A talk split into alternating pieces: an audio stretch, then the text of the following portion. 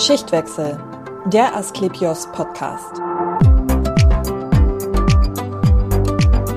Rund 28 Millionen. So viele Menschen wurden 2019 nach Angaben des Statistischen Bundesamts in Deutschlands Notaufnahmen und durch den Bereitschaftsdienst der Kassenärztlichen Vereinigung behandelt. Im Vergleich zu 2009 ist das ein Plus von 12 Prozent und die Zahlen, die steigen weiter. Doch was bedeutet das eigentlich für die Praxis? Mein Name ist Janina Dahm, ich bin bei Asklepios zuständig für den Bereich Corporate Publishing und ich wollte es genauer wissen. Eine Spätschicht lang habe ich den examinierten Fachpfleger Markus Trilk begleitet und erfahren, wie es tatsächlich zugeht in der Notaufnahme. Es ist Freitagnachmittag 14.08 Uhr. Der ältere Mann auf der Liege wippt mit dem Kopf und Oberkörper unruhig hin und her. Er ist halb aufgerichtet, klammert sich mit der rechten Hand an den Gitterschutz, der verhindern soll, dass er von der Liege fällt. Sein linker Arm ist spastisch gelähmt und eng an den Körper gepresst. Eine vergilbte Mullbinde wurde laienhaft darum gewickelt.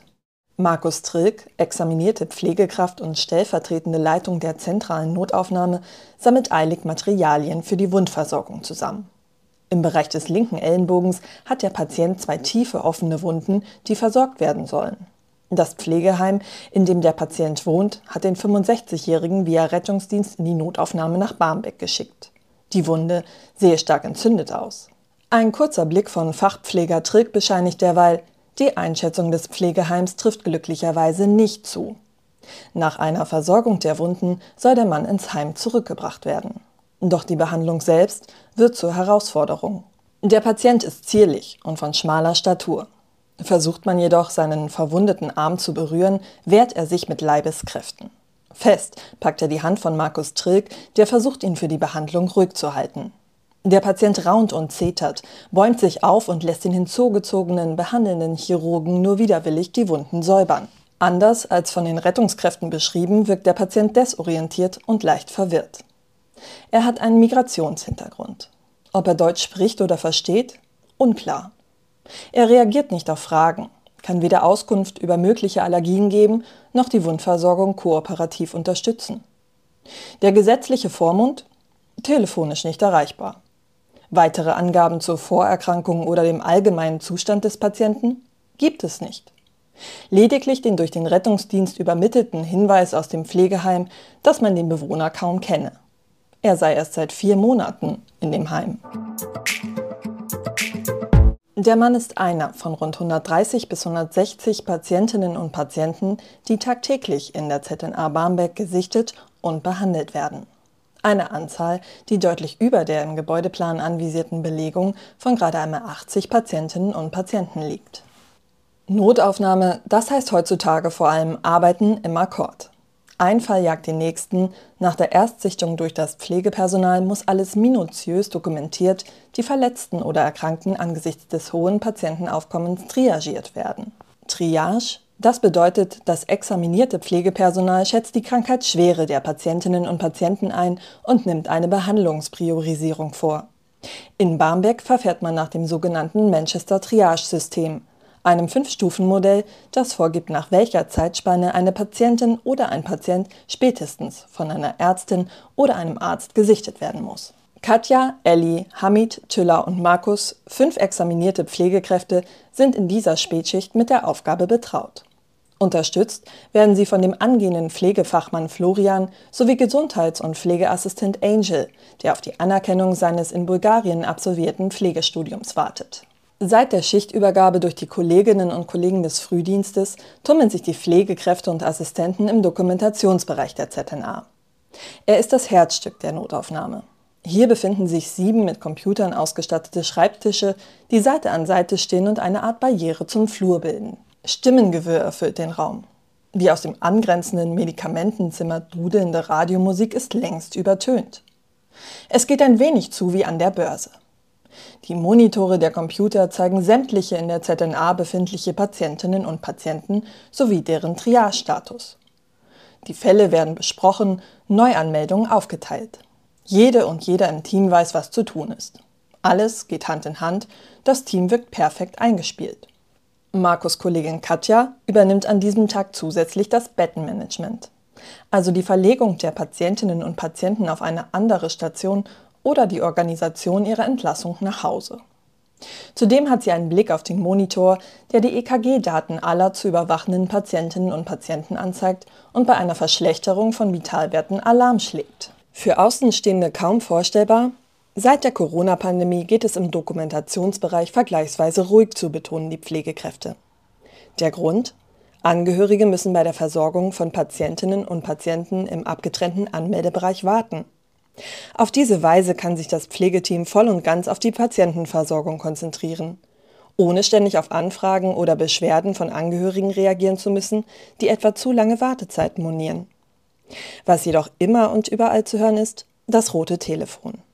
Die Leitstelle der Feuerwehr hat einen direkten Draht zur ZNA und kündigt just in diesem Moment eine Patientin an. Markus, was würdest du sagen? Was für ein Typ Mensch muss man sein, um als Pflegekraft in der Notaufnahme zu bestehen? Ja, ähm, man muss auf jeden Fall oder man sollte auf jeden Fall ähm, ja mit Stress gut umgehen können. Man sollte ja in der Lage sein, in auch höchsten Belastungen und Belastungsspitzen auch in der Lage sein, noch klar zu denken und gut handeln zu können. Ähm, man sollte ähm, im besten Fall auch ähm, mit seinem Team gut agieren können. Also man sollte eine extrovertierte Persönlichkeit haben, weil ähm, auch viele Situationen in der Notaufnahme auftreten, wo man sich auch im gewissen Maß manchmal abgrenzen muss, wo man Entscheidungen treffen muss, was ist jetzt wichtiger, was ist nicht. Man braucht eine gewisse Durchsetzungsstärke. Ähm, Im besten Fall hat man natürlich eine große Empathie, auch äh, die man ja auch täglich mitbringen muss im Zusammenhang mit den Patienten, im Umgang mit den Patienten. Ähm, ich glaube, ja, Belastbarkeit, das was ich auch gerade gesagt habe. Ich glaube, das sind wichtige Eigenschaften, die man in der Notaufnahme braucht oder haben sollte. Du hast dich ja früh für diesen Beruf entschieden. Wie kam es dazu? Ja, wie kam es dazu? Ähm, ehrlich gesagt, ich war planlos nach der Schule, wie vielleicht einige von uns auch. Und ähm, ja, habe geguckt, was kann ich gut, was kann ich nicht so gut. Und es war, ich kann gut mit Menschen, ich ähm, bin gerne in Bewegung und dann einfach so ein bisschen geschaut, was könnte mir da liegen. Und dann ähm, ja, habe ich ein FSJ als erstes besucht, wo ich in einer Reha-Klinik äh, gearbeitet habe und einfach gemerkt, ähm, ja, diese Arbeit mit Menschen macht mir Freude und das kann ich. Und ähm, ja, meine beiden großen Geschwister, ich habe zwei Schwestern, arbeiten oder haben auch beide in der Pflege gearbeitet und das hat natürlich den Einstieg nochmal so ein bisschen leichter gemacht und man wusste auch im gewissen Maß, was einen vielleicht erwarten kann. Hm? Würdest du sagen, das ist dein Traumberuf? Mein Traumberuf, ähm, ja, aber auch nicht jeden Tag, wie es vielleicht auch allen geht. Ähm, man hat tolle Momente, man hat gute Momente, aber man hat auch Momente, die anstrengender oder auch mal schlechter sind. Aber ich könnte mir auf jeden Fall keinen anderen Beruf für mich vorstellen als diesen. Ähm, ja. Äh, gute Momente, schöne Momente, aber auch äh, anstrengende, herausfordernde. Äh, gibt es was, wo du ähm, sagen würdest, das hat dich irgendwie geprägt oder das ist etwas, wo du wirklich oft zurückdenken musst? Ähm, es gibt viele Momente, die einen prägen, glaube ich. Man hat, ähm, wie du es ja auch miterlebt hast in dem Tag, man hat ähm, ja viele Gefühlsschwankungen von, ähm, von dem Thema Tod zum Geburt, zu alles. Also es kann sich minütlich bei einem ändern. Und ähm, ich habe jetzt nicht das eine prägende Erlebnis. Also ich habe verschiedene Dinge, die ich im Kopf habe, die, die mich emotional bewegt haben. Das auf jeden Fall, aber nicht diesen einen Moment, von dem ich sprechen könnte. Nein. Ja, und sicherlich auch, weil es natürlich eine Vielzahl von Erlebnissen gibt, denen man dabei wohnt. Ihr arbeitet in einer Schlagzahl, das kann man sich ja eigentlich kaum vorstellen, wenn man das nicht selbst und live erlebt hat. Und ähm, zu jeder Zeit und in wirklich jeder Sekunde müsst ihr hochkonzentriert sein und viele Dinge ja auch parallel koordinieren und bearbeiten.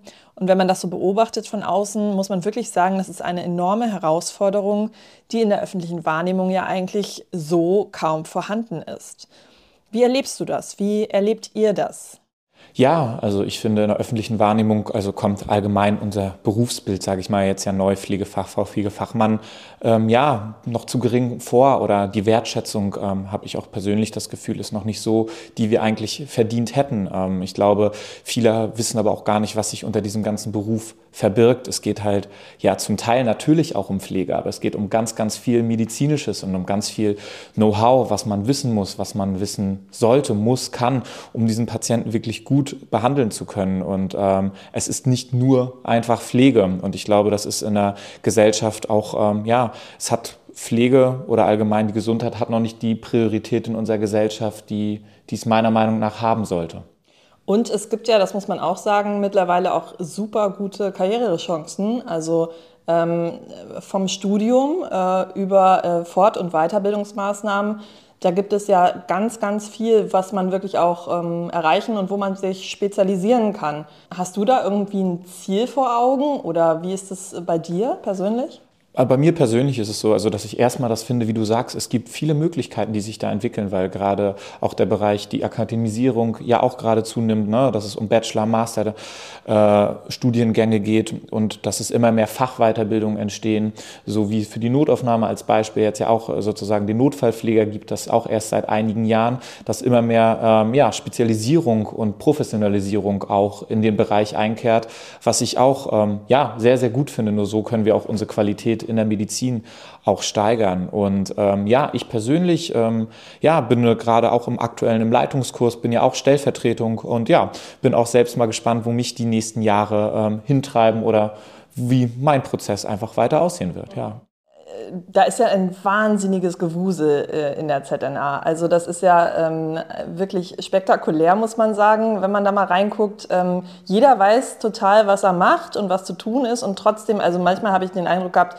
Blicke reichen aus, damit ihr euch verständigt und äh, genau wisst, okay, der macht jetzt das, der macht das und alles ist total eingespielt.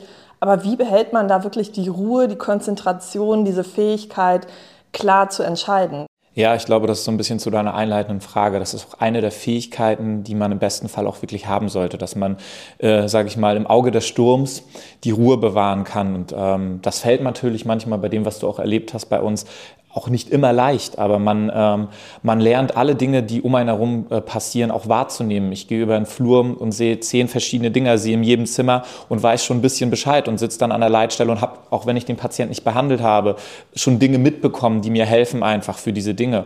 Und ich glaube, ähm, was man lernen muss, in diesem Trubel wirklich diese Ruhe zu bewahren und zu lernen, ähm, das wird schon, man kann sich auf sein Team und seine Teamkollegen verlassen. So wie du sagst, man hat natürlich in der Notaufnahme auch viele Prozesse, die geregelt sind sind, die man an der Hand hat, wo man weiß, ähm, wie Dinge abzulaufen sind und abzulaufen haben.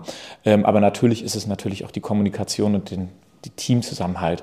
Wenn man einfach sich anguckt und weiß, hey, machst du den Patienten, manchmal muss man es nicht aussprechen, man guckt sich an, der Kollege steht auf. Und das ist das, ähm, ja, was ich einerseits auch so schön und so toll an unserem Beruf finde, diese wirklich enge Teamarbeit und dieser ganz besondere Spirit, den man einfach auch entwickeln muss, wenn man so zusammenarbeitet, finde ich, ja.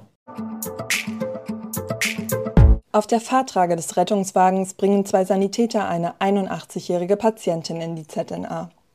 Sie stammt aus einem Pflegeheim ein paar Straßen weiter, atmet schwer, reagiert kaum. Laut Sanitäter bringt die Patientin bereits viele Vorerkrankungen mit. Seit längerer Zeit sei sie bettlägerig. Die Sanitäter haben ihr eine Nasenbrille angelegt, einen dünnen Schlauch, der die Patientin über die Nasenlöcher direkt mit zusätzlichem Sauerstoff versorgt. Markus Trick bittet die Rettungskräfte, die Dame in Zimmer 15 zur Monitorüberwachung zu bringen. Dort wird sie auf die Kliniktrage umgelagert. Trick nimmt routinemäßig die Ersteinschätzung vor. Er stellt sich der Patientin vor, fragt sie, ob sie ihn verstehen könne. Die alte Dame blickt ihn an, antwortet aber nicht. Trick erklärt, dass er ein EKG schreiben werde, das die Funktion des Herzens überprüft. Behutsam legt er am Körper der Patientin Elektroden an, die die Herzströme messen. Anschließend misst er Fieber, führt für den wahrscheinlichen Fall einer stationären Aufnahme einen Corona-Test durch, nimmt Blut ab und überprüft die Sauerstoffsättigung der Patientin. In der Stille des Raums hört man erstmals, wie schwer die Dame atmet. Ihre Lunge ist stark verschleimt, das Geräusch erinnert an das Brodeln einer Kaffeemaschine. Internist Dr. Jens Wagner kommt hinzu. Die Werte der Dame sind derart besorgniserregend, dass der Arzt direkt einen Blick auf sie wirft. Er bittet Markus Trilk, die oberen Atemwege abzusaugen. Trilk erklärt kurz das Vorgehen. Dann führt er einen Katheter durch die Nase der Dame bis in die Luftröhre und saugt Sekret ab. Nach der Prozedur erhält die Patientin erneut Sauerstoff. Jens Wagner nimmt außerdem arterielles Blut für die Blutgasanalyse ab. Das Messverfahren ermöglicht konkretere Aussagen über den Gasaustausch im Körper. Die Sauerstoffsättigung der Patientin liegt bei 85 Prozent. Normal wäre ein Wert zwischen 95 und 99 Prozent. Das weitere Vorgehen? Die Patientin wird beobachtet, ihr Blut im Labor untersucht. Später soll ihre Lunge geröntgt werden. Markus Trill geht forschen Schrittes zurück an den Computer. Er überträgt alle Werte ins System und scannt das EKG ein. Die Digitalisierung des Gesundheitswesens, auch in der ZNA Barmbek, liegt sie noch nicht auf dem Niveau anderer Länder.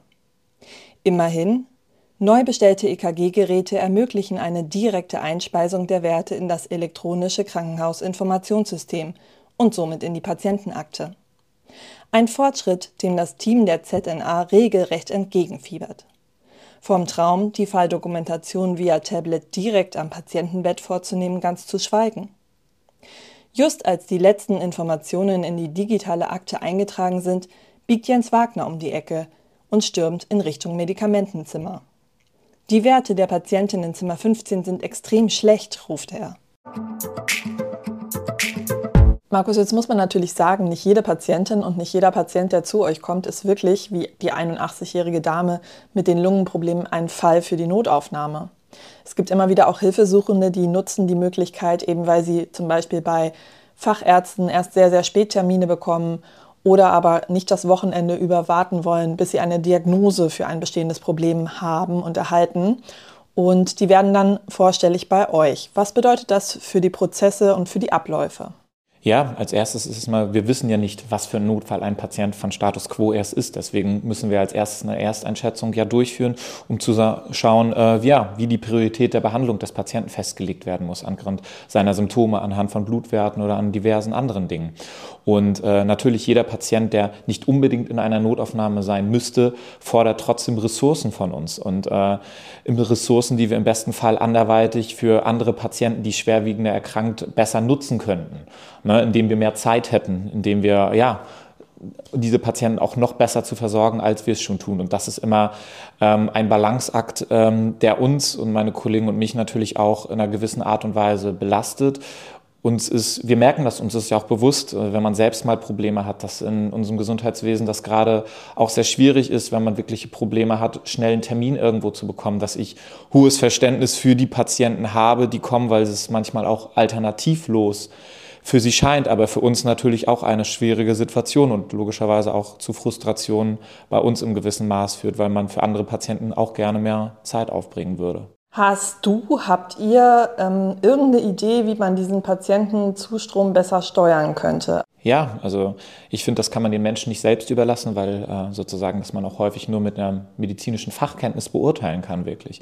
Ähm, es gab Anfang des Jahres ja von Herrn Lauterbach auch einige Ideen zu dem Thema, die ich persönlich äh, zumindest von der Idee her an sich ähm, ganz gut fand. Ähm, ich kann da zweimal aufgreifen und das war das einmal Thema der einer integrierten Leitstelle, ähm, wo sozusagen Passanten anrufen können ähm, und dann nicht nur die Feuerwehr erreichen, sondern eine medizinische Beratung äh, haben und dann direkt zu den Stellen zugewiesen werden, im besten Fall zu den Facharztterminen, sozusagen, wo die Bürger direkt eine Anlaufstelle haben, wo sie eine fachliche Beratung bekommen und dann wissen, wo sie hingehen können. Und ähm, das Zweite ist sozusagen das integrierte Notfallzentren ähm, eingerichtet werden sollen. Was bedeutet das ähm, sozusagen bei den umfassenden oder bei den großen Krankenhäusern, das sind circa 400 in Deutschland, sozusagen ähm, ja so eine KV-Praxis mit reinkommt, wo dann am Anfang am Tresen entschieden wird nach einer fachlichen Beurteilung, ist es der Weg in die Notaufnahme oder ist es der Weg in die KV zum kassenärztlichen Notdienst, ähm, dass man so sozusagen auch die Wege so ein bisschen trennen kann und gegebenenfalls auch die Belastung äh, ja für die Notaufnahme ein bisschen geringer halten kann. Gibt es ja sogar auch in Teilen schon, auch im Konzern. Ähm, in Harburg zum Beispiel ist das genau das Modell, was ja auch schon gefahren wird und auch erfolgreich gefahren wird, muss man sagen. Ähm, was gibt es sonst, was euch wirklich die Arbeit erleichtern würde oder Dinge ja, effizienter gestalten würde? Ähm, Stichwort Digitalisierung. Was muss da noch kommen? Ja, ich glaube, wir sind da allgemein, was die Digitalisierung hingeht, ähm, allgemein Deutschland, das ist ja auch kein Geheimnis, einfach noch ein bisschen hinterher. Ähm, sei es die Krankenkassenkarte, wo alle sozusagen Daten der Patienten hinterlegt sind, wo man alle Befunde drauf hat, wo man ein Patient kommt und nicht ähm, hinterher telefonieren muss in anderen Kliniken, um Vorbefunde zu erreichen. Das sind viele Kleinigkeiten, ähm, sei es technische Geräte, wie du bei uns erlebt hast, auch die, ähm, wo man alle technischen Geräte schon sauber angebunden hat, ähm, wo man Möglichkeit auf Tablets hat ähm, wo man Patientendaten direkt am Patienten dokumentieren kann. Ähm, ja, und klar, großes, äh, großes Problem ist der Fachkräftemangel. Ne? Äh, umso mehr Personal auch man hätte ähm, und gewinnen kann, umso geringer ist auch die Arbeitsbelastung für die Kollegen, die am Bett stehen. Und so, ähm, ja, schafft man trotzdem auch noch mehr Arbeit ne, zu schaffen auch. Du hattest schon äh, auch erzählt, ähm, dass ihr einstellen könntet, ja. aber ihr findet niemanden. Ja. Wie kann das aus eurer Perspektive gehen, dass man wirklich ähm, ja, Fachpflegekräfte entweder durch Ausbildung oder aber auch ähm, Kolleginnen, die da nicht mehr tätig sind, reaktiviert, ähm, aktiviert und äh, wieder in den Beruf bringt? Wie kann das gelingen? Also einerseits, äh, so wie ich das schon formuliert habe, finde ich, muss man ähm, muss man äh, stolz drauf sein können, diesen Beruf auszuüben, weil das etwas ganz Besonderes ist. Und das, finde ich, muss in dieser Gesellschaft verankert sein, dass das eine Bedeutung und einen, einen großen Wert hat. Und ich finde, ähm, das geht uns leider auch manchmal als Pflegekräften abhanden, was ich auch schade finde, dieser Stolz auf seinen Beruf, dass es etwas Besonderes ist, was man da ausübt. Ähm, und wenn das gesellschaftlich, finde ich, auch angesehener ist, ist das auch leichter, Personal für diese Bereiche zu bekommen. Und äh, logischerweise müssen wir trotzdem auch attraktiver werden. Ähm, und mit Attraktivität meine ich gar nicht, dass das Gehalt unendlich steigen muss. Ähm, ich meine damit eher so mit flexiblen Arbeitszeitmodellen. Ich meine auch daran irgendwie eine 32-Stunden-Woche, die voll bezahlt wird als Beispiel für, für diese Arbeitsbelastung. Du ähm, hast das als Beispiel jetzt ja selbst mal ein Spätdienst ähm, miterlebt. Das ist eine andere Belastung ähm, als die, wenn man jetzt äh, acht Stunden vorm Rechner sitzt. Auch das ist anstrengend, aber auf eine ganz andere Art belastend als das, was wir dort acht Stunden ähm, ja, leisten müssen. Und ähm, ich glaube, da muss man so ein bisschen auch offener sein und ähm, ja, auch viele Kollegen vielleicht wieder in diesen Beruf zurückholen, wenn man die Arbeitsbedingungen einfach schafft, wieder attraktiver zu gestalten. Mhm. Also flexibler werden. Ähm, was heißt öffentliche Wertschätzung für dich? Also was muss sich denn da ändern? Also für mich muss sich da einerseits ändern, dass es in Ländern gibt es, auch gerade im asiatischen Bereich, gibt es sozusagen so wie Pflegetage, also wo das gesamte Land wie so eine Art Feiertag sozusagen den, denjenigen dankt für ihren Wert.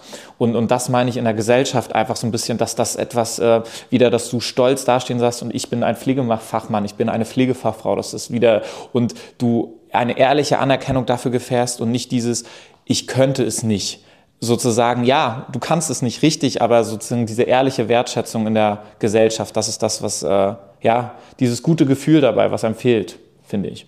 Es gab ja diesen Corona-Applaus, mhm. der war dann nach ein paar Wochen auch wieder verpufft. Äh, wie habt ihr das wahrgenommen? War das so eine Art Wertschätzung, die du dir vorstellst, oder war das doch eher ein, ähm, ja, ein seichter Applaus?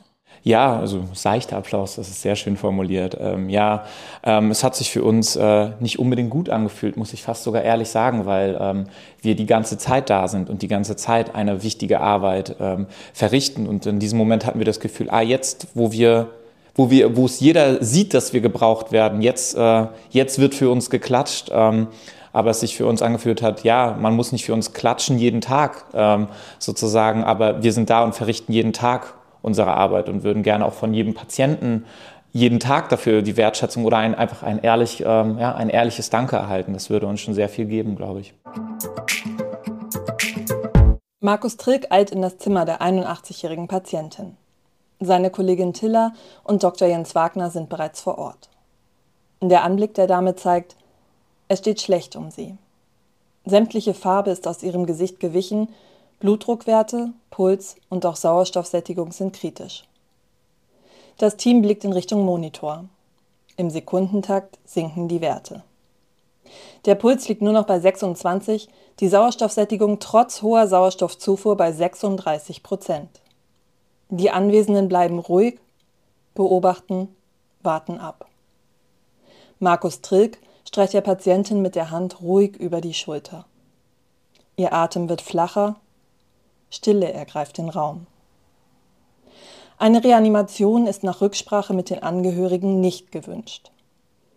Alle wissen, was folgt. Dann, ganz plötzlich, steigt der Blutdruck wieder. Sie kommt zurück, sagt Markus Trilk und schaut in ungläubige Gesichter. Die Dame erholt sich. Aus dem Nichts nehmen ihre Wangen wieder Farbe an. Das habe ich auch noch nicht erlebt, sagt Jens Wagner. Eine halbe Stunde soll der Zustand der Patientin beobachtet werden, dann könne man sie zum Röntgen bringen, befindet der Arzt. Zeit zum Sackenlassen dieses Erlebnisses hat das medizinische Personal nicht. Während auf dem Flur eine schwer demente Patientin auf den Transport zum Röntgen wartet und trotz aller Versuche, sie zu beruhigen, in den höchsten Tönen lautstark schreit, weil sie nicht versteht, wo sie ist und was mit ihr passiert, wartet im Nebenraum bereits der nächste Patient. Ein ehemaliger Seemann und Kettenraucher mit Diabetes, mehreren Stents und extrem hohem Puls ist nach eigenen Angaben beim Hosenanziehen gestürzt. Möglicherweise sei er kurz bewusstlos gewesen, sagt er. So genau könne er sich nicht erinnern. Er leidet unter Schmerzen im Rücken. Wann er sich zum letzten Mal Insulin gespritzt hat, wisse er nicht. Morgens vielleicht. Er redet viel und flaxt herum. So überspiele ich meine Nervosität, sagt er und ergänzt, ach, eine Sache muss ich noch erwähnen. Ich bin seit acht Jahren trockener Alkoholiker. Wirklich, ich rühre nichts mehr an. Ihr werdet ja mit sehr, sehr vielen Geschichten, auch mit Schicksalen konfrontiert in der äh, Zusammenarbeit, auch in der täglichen Arbeit. Ähm, da sind Patientinnen und Patienten, die wirklich teilweise wahnsinnige Geschichten und Leidenswege mit sich bringen. Was macht das mit euch? Mit dir auch persönlich?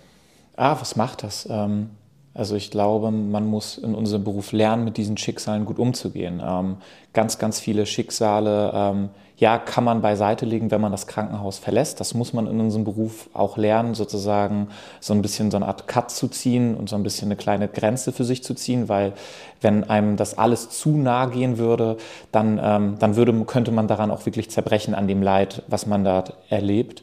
Ähm, aber natürlich gibt es immer Geschichten, die, die wirklich herzerwärmend oder auch so traurig sind, dass man sie mitnimmt. Und äh, das wäre auch fast nicht menschlich, wenn man die alle abschütteln könnte. Ähm, ja, auch gerade wenn ich selbst drüber rede, habe ich Gänsehaut, weil ich an Momente denke, ähm, ja, die, die einem trotzdem ewig in Erinnerung bleiben werden. Ne? Gab es so eine Geschichte, die dir wirklich nahegegangen ist, die du äh, sehr stark erinnerst? Ähm, ja, ich habe da, glaube ich, zwei Beispiele. Ein, also wenn man das so sehen will, ein positives und ein negatives, so wie du es bei uns in der Notaufnahme auch erlebt hast. Zwischen Freud und Leid äh, kann es ein sehr, sehr schneller Wechsel sein. Und ähm, ja, ich kann mich sehr daran erinnern, wir hatten eine Patientin, die Anfang 30 war, mit ihrem Ehemann, mit ihrem frisch geborenen Kind, irgendwie sechs Monate alt, einfach Menschen, wo man gespürt hat, herzensliebe Menschen, total toll, äh, irgendwie einfach, ja, tolle Menschen. Und ähm, ja, sie befand sich im, in einem Sterbeprozess, weil sie so schwer ähm, am Krebs erkrankt war, dass äh, es nur noch darum ging, dass sie ähm, Wochen überlebt und nicht mehr, dass sie überlebt. Und ähm, das hat einen dann schon wirklich, wirklich beschäftigt, weil man einfach da diese Welt in dem Moment selbst auch als sehr unfair empfunden hat und dachte, ja, warum haben diese Menschen es gerade verdient? Und ähm, ja, das ist etwas, was ich auch ewig ähm, so für mich in Erinnerung äh, behalten werde. Aber andererseits auch als Beispiel, ähm, ich habe am 24.12. gearbeitet und ähm, ja, irgendwie auf einmal morgens um acht, wir wollen gerade frühstücken, ruft eine Kollegin, ähm, ja, Hilfe, hier bekommt jemand ein Kind und dann ähm, sind wir auch drauf losgelaufen und ja, wie ist es am Ende? Ich bin nur ins Taxi gestürmt und hielt irgendwie Sekunden später ein Christkind, wenn man das sehen will, in okay. meinen Händen und okay. Ähm, das war natürlich auch aufregend, natürlich nochmal spannender, dass es jetzt am 24.12. war und ähm, ja, das sind auch die schönen Momente und aber auch diese kollegialen Momente. Dann habe hab ich später sozusagen aus dem Kreissaal von den Hebammen so eine Geburtskarte gekriegt, wo dann sozusagen der Fußabdruck des Kindes drin war mit Hebamme Markus. Und das sind so Dinge, die, die einen ehrlich erfreuen. Ja. Und das ist das, was ich meine, dass man so Freud und Leid so nah beieinander sind, irgendwie so traurige Momente, aber gleich Momente, wo man auch wieder weiß, warum man diesen Job so liebt und auch ausgewählt hat für sich. Ne? Also Hebamme und Geburtshelfer kannst du auch. Ähm, das ist ja dann noch eine Zusatzqualifikation sozusagen. Ist ja auch nicht so schlecht. Ne? Du würdest also nicht sagen, dass man irgendwie auch abstumpft mit der Zeit, weil man wirklich ja auch wahrscheinlich ähnliche Geschichten manchmal erlebt, oder?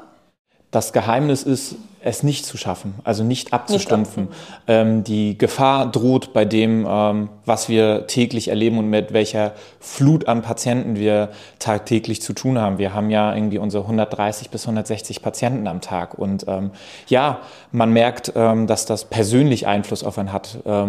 Ich äh, begebe mich ungern in großen Menschenmengen. Ähm, sozusagen, wenn ich jetzt einfach sage, ich habe Feierabend, dann bin ich auch lieber in Ruhe mal vom Fernseher und schaue eine Serie, weil ich, sage ich mal, genug Mensch an einem Tag hatte, wenn man das äh, so formulieren kann und dann auch einfach eher auch mal meine Ruhe brauche. Und ähm, ja, ich glaube, jeder schafft sich selbst äh, Mechanismen, äh, Dinge zu bewältigen und äh, sei es Sport oder verschiedenste, um seine, ja, den Stress auf Arbeit zu bewältigen, den man dort erlebt. Würdest du sagen, dadurch, dass du so viel Freud, Leid, all dieses Lebensgefühl ähm, so intensiv wahrnimmst, lebst du selbst auch intensiver? Leider nein. Also ähm, ich würde es. Äh, ich würde es bin ich ganz, ganz ehrlich, ähm, weil bei dem, was man sieht, bin ich auch häufig, dass ich da sitze und man müsste glücklicher noch sein können über die Gesundheit und das gute Leben, was man hat. Aber das verpufft doch leider so schnell, dass es nicht der Fall ist. Ähm, ich würde es lieber können, ja, okay. aber leider nein. 17.21 Uhr. Eigentlich sollte Markus Trilk die 81-jährige Lungenpatientin aus Zimmer 15 nun zum Röntgen bringen. Doch ihre Vitalwerte und der Allgemeinzustand haben sich wieder verschlechtert. Sie ist weiterhin apathisch, reagiert nicht auf Pfleger Trilk. Die Vitalwerte der alten Dame, sie fallen ins Bodenlose. Markus Trilk stellt den aufgeregt piependen Monitor auf Stumm. Er steht direkt neben der Patientin, hat seine Hand auf ihre rechte Schulter gelegt. Sein Blick wandert vom Monitor zur Patientin und zurück. Die Dame atmet noch einmal tief ein und aus. Dann erscheint im EKG die Nulllinie. Ihr Herz hat aufgehört zu schlagen. Einen Moment lang herrscht vollkommene Stille. Markus Trilk hält inne, drückt noch einmal sanft die Hand der Verstorbenen. Dann legt er zwei Finger an ihren Hals, prüft erneut, ob sie einen Puls hat, doch er spürt nichts. Er blickt zur Uhr, befreit die Verstorbene von der Sauerstoffmaske und sämtlichen Kabeln. Dr. Jens Wagner kommt hinzu. Er schaut hinüber zu Trilk, nickt kurz, stellt den Tod der Patientin fest und notiert den Zeitpunkt des Todes. Gemeinsam mit seiner Kollegin Tiller legt Markus Trilk derweil eine frische Unterlage unter die Verstorbene und bedeckt sie anschließend mit einer dünnen, dunkelblauen Decke. Die Verstorbene liegt nun ganz flach. Sie sieht beinahe aus, als würde sie schlafen. Einzig der weit geöffnete Mund liegt nahe, die Patientin ist gegangen, ihr Leben beendet. Tilla und Markus säubern das EKG, räumen das Zimmer auf. Vielleicht möchten sich die Angehörigen von der Verstorbenen verabschieden. In zwei Stunden wird die protokollarisch vorgeschriebene zweite Leichenschau durchgeführt. Bis dahin bleibt die Dame in Zimmer 15. Sehen möchte sie jedoch niemand mehr. Ihre Angehörigen teilen Dr. Jens Wagner am Telefon mit, dass sie auf einen Abschied in der Klinik verzichten. Nach zwei Stunden wird die Verstorbene in die Pathologie gebracht. Dort bleibt sie, bis der Bestatter sie ins Krematorium fährt. Ihr begleitet Menschen ja auch wirklich äh, teilweise bis ganz zum Schluss, bis zum letzten Atemzug und ähm, die sterben bei euch in den Räumlichkeiten und in eurem Beisein. Wie gehst du persönlich damit um? Hat sich das auch in den, im Laufe der Jahre verändert? Ähm, ja, es hat sich auf jeden Fall im Laufe der Jahre verändert. Natürlich ist der erste Tote, der zweite Tote, den man erlebt, für etwas, ähm, ja, etwas Besonderes, etwas, man muss erstmal Zugang zu diesem Thema finden. Ähm, man, ich finde, es ist hart, wenn man das formuliert, aber es ist natürlich irgendwo in einer gewissen Art und Weise auch Alltag, weil ähm, es immer wieder bei uns passiert und tagtäglich passiert. Ähm, ich finde, bei uns ist es nur mehr, ich sehe Tod nicht immer als etwas Negatives oder etwas Schlimmes, weil es gehört für mich genauso zum Leben dazu äh, wie die Geburt.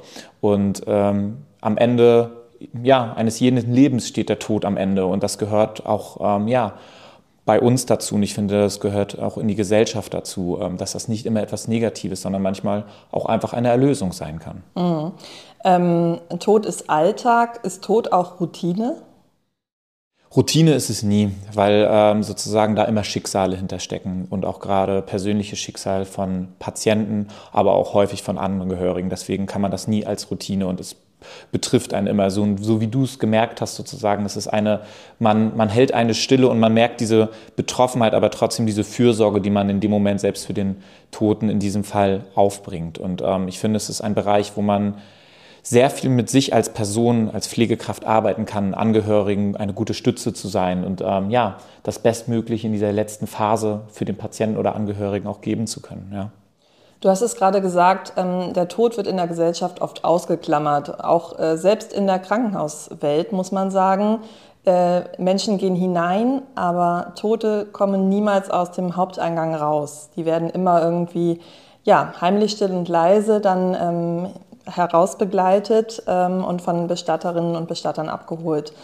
dadurch klammern wir den Tod ja auch wieder aus. Und es ist dann ein Mysterium und eine Angst, die damit verbunden ist. Und ist das richtig? Ist das der richtige Weg?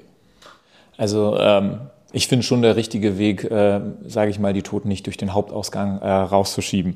Äh, das muss ich äh, so ganz klar sagen. Aber ähm, ja, wir merken, dass, ähm, also ja, ich finde, man muss da in der Gesellschaft einfach einen ehrlichen Diskurs drüber führen können. Und ähm, das merken wir an sehr, sehr vielen Angehörigen auch, wo ich verstehe, die einen sehr großen Bezug zu ihren Angehörigen, zu ihren Müttern ähm, haben. Ähm, aber es einfach auch teilweise Leute mit, wie du selbst erlebt hast, 90, 95, schwer schwer dement, sehr vorerkrankt. Und ähm, da immer sich für mich persönlich auch die Frage stellt, ähm, muss man bei diesen Menschen immer alles machen? Und ich habe ganz persönlich das Gefühl, dass häufig die Menschen, die dort liegen, gar nicht mehr so am Leben hängen, aber die Angehörigen ähm, es nicht akzeptieren können, dass diese Menschen jetzt gehen.